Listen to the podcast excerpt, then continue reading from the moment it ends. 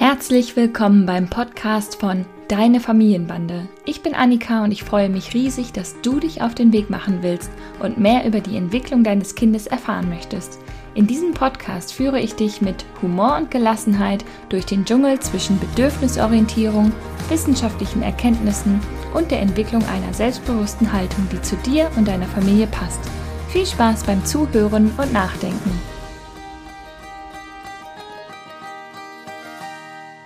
Herzlich willkommen zu einer neuen Folge des Deine Familienbande Podcasts. Es ist 9.46 Uhr und ich bin schon seit Ewigkeiten wach, denn die kleine Seele war irgendwie um fünf oder sechs oder sowas wach.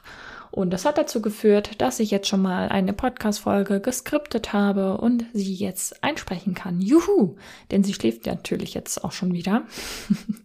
das heißt, ich habe plötzlich ungeahnt Zeit, was ja auch ganz schön ist. Es gibt ein Wort, das ist ehrlich gesagt ein richtiges Unwort für mich. Und ihr könnt ja mal raten, während ihr mir zuhört. Ich krieg wirklich Pimpanellen, wenn mich jemand fragt, ob mein Kind XY war. Ob's schon XY schläft oder ob's immer so ist ich krieg richtig Gänsehaut. Ich glaube, Pimpanellen heißt Gänsehaut. Denn es ist eine Bewertung meines Kindes und aller anderen Kinder, die so beschrieben werden, die den Menschen einfach nicht zusteht. Errätst du's? Genau, es geht ums Bravsein oder ums Liebsein. Na, war sie lieb? War sie schönartig? Ich krieg da echt Ausschlag, denn Niemand hat zu bewerten oder zu beurteilen, ob ein Kind brav ist. Und das beziehe ich nicht nur auf mein eigenes Kind, sondern generell auf Kinder, die uns als Fachkraft anvertraut sind. Ich will gerne in der heutigen Folge mal darauf eingehen, warum ich das Wort, diese Beschreibung nicht gerne mag. Was meinen Erwachsene mit der Frage, warst du brav? Was hat's denn da eigentlich mit dem Bild vom Kind auf sich? Und wie kann ich aufhören, das Verhalten meines Kindes in die Kategorien brav oder nicht brav einzusortieren. Ein angepasstes, ruhiges Kind, das wenig Ärger macht, um das man sich nicht viel kümmern muss, das stets unkompliziert ist, das ist für viele ein sogenanntes braves Kind. Es ist das bequemere Kind, das angenehmere Kind, das, um das viele beneidet werden wollen. Manche Eltern oder Großeltern benennen das auch genauso. Wenn du brav bist, dann gibt's XY oder sei brav, sonst gibt es das und das nicht. Also an diese Kategorie werden auch noch Erziehungsmaßnahmen gekoppelt. Damit verinnerlichen Kinder, dass ihr Verhalten mal richtig und erwünscht ist und mal falsch und nicht erwünscht ist.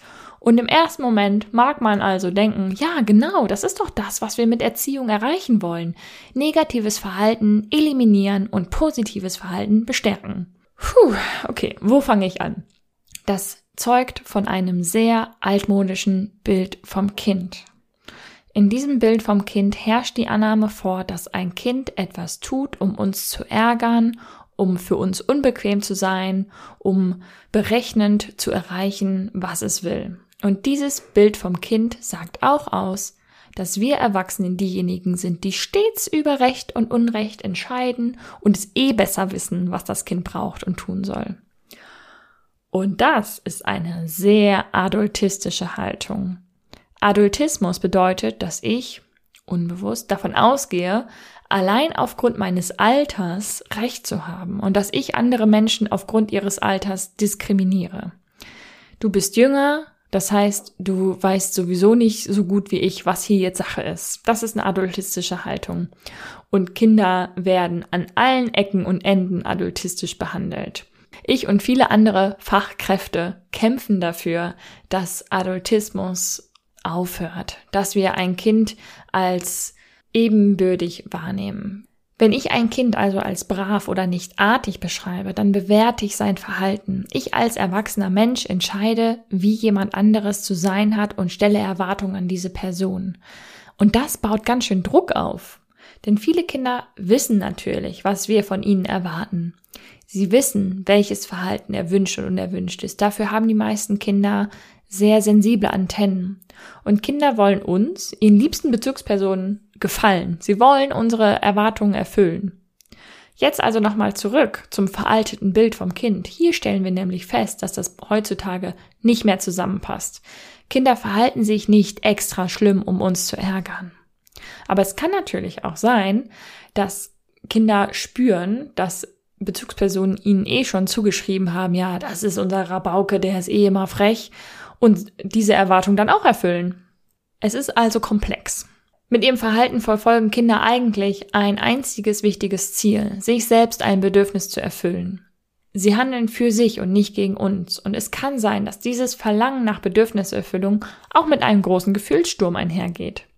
Du bemerkst es vielleicht schon am Wording. Häufig wird es von Leuten in der Umgangssprache nicht als Gefühlssturm bezeichnet, sondern als Trotzanfall. Doch in dem Wort Trotzanfall steckt ja auch wieder eine adultistische Haltung, nämlich die Erwartung, dass das Kind etwas extra macht, extra rumtrotzt, um uns Erwachsene rumzukriegen. Doch so berechnend sind Kleinkinder nicht. Sie verdeutlichen mit ihrem Verhalten, dass ein Bedürfnis unerfüllt ist. Zum Beispiel das Bedürfnis nach Nahrung, nach Bindung, nach Schlaf, nach Bewegung. Auch wenn das Kleinkind an der Supermarktkasse nach dem Schokoriegel ähm, weint und von seinen Gefühlen übermannt wird, zeigt es ein Verhalten, um sich ein Bedürfnis zu erfüllen. Schokoriegel kann hier stellvertretend zum Beispiel stehen für Nahrung, aber auch für Fürsorge, für ähm, Entspannung, was auch immer. Und wieso erlauben sich eigentlich so viele Erwachsene dieses Verhalten, das der Erfüllung von Grundbedürfnissen dient, als nicht brav oder sogar als schlimm zu bezeichnen? Ich verstehe es nicht. Denn nur weil es nicht das Verhalten ist, was du erwartet hast, sind nicht wir Erwachsenen dafür zuständig, so gut es geht, für gute Rahmenbedingungen zu sorgen, dass Bedürfnisse erfüllt werden können, beziehungsweise die damit einher, einhergehenden Gefühle zu begleiten. Ich weiß, dass es eine unheimlich große Aufgabe ist, immer gute Rahmenbedingungen herzustellen und dass wir das oft genug auch nicht hinkriegen. Das ist auch total okay, aber dann dürfen wir nicht das Kind dafür verantwortlich machen, wenn es dann von seinen Gefühlen überwältigt wird. Und manchmal ist das schwer auszuhalten. Die Wut, die Trauer, die Frust der Kinder, Emotionen zu begleiten, ist harte Arbeit. Und manchmal führt das bei Erwachsenen auch zu einer Hartherzigkeit. Jetzt stell dich doch nicht so an, reiß dich mal zusammen. Wenn du jetzt nicht brav bist, gibt's keine gute Nachtgeschichte mehr. Und diese Hartherzigkeit, die kommt meistens aus der eigenen Biografie. Denn auf viele von uns wurde ebenfalls nicht so empathisch reagiert, wie wir es eigentlich gebraucht hätten.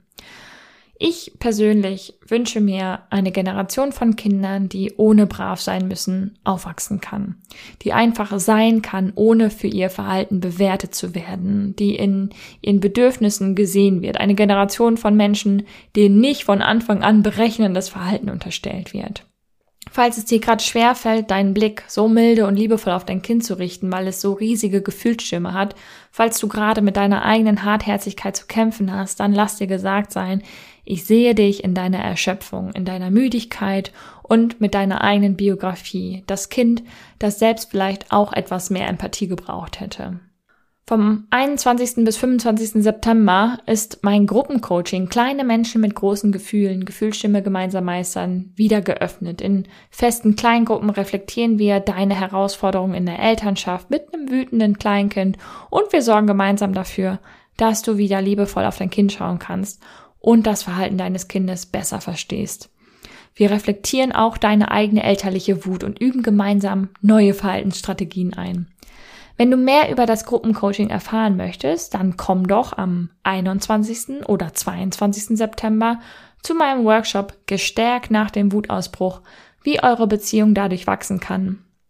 Da gibt's nämlich einen Input von mir und am Ende beantworte ich alle Fragen zu kleine Menschen mit großen Gefühlen.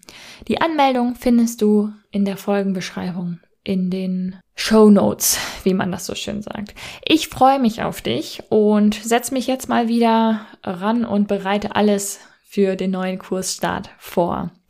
Bis bald, deine Annika. Das war die heutige Folge des Deine Familienbande Podcasts. Ich freue mich sehr, dass du eingeschaltet und zugehört hast und hoffentlich auch ein bisschen mitgedacht hast und ganz viele neue hilfreiche Impulse für dein Familienleben mitnehmen konntest. Wir sehen oder hören uns besser gesagt in der nächsten Folge vom Deine Familienbande Podcast. Mach's gut.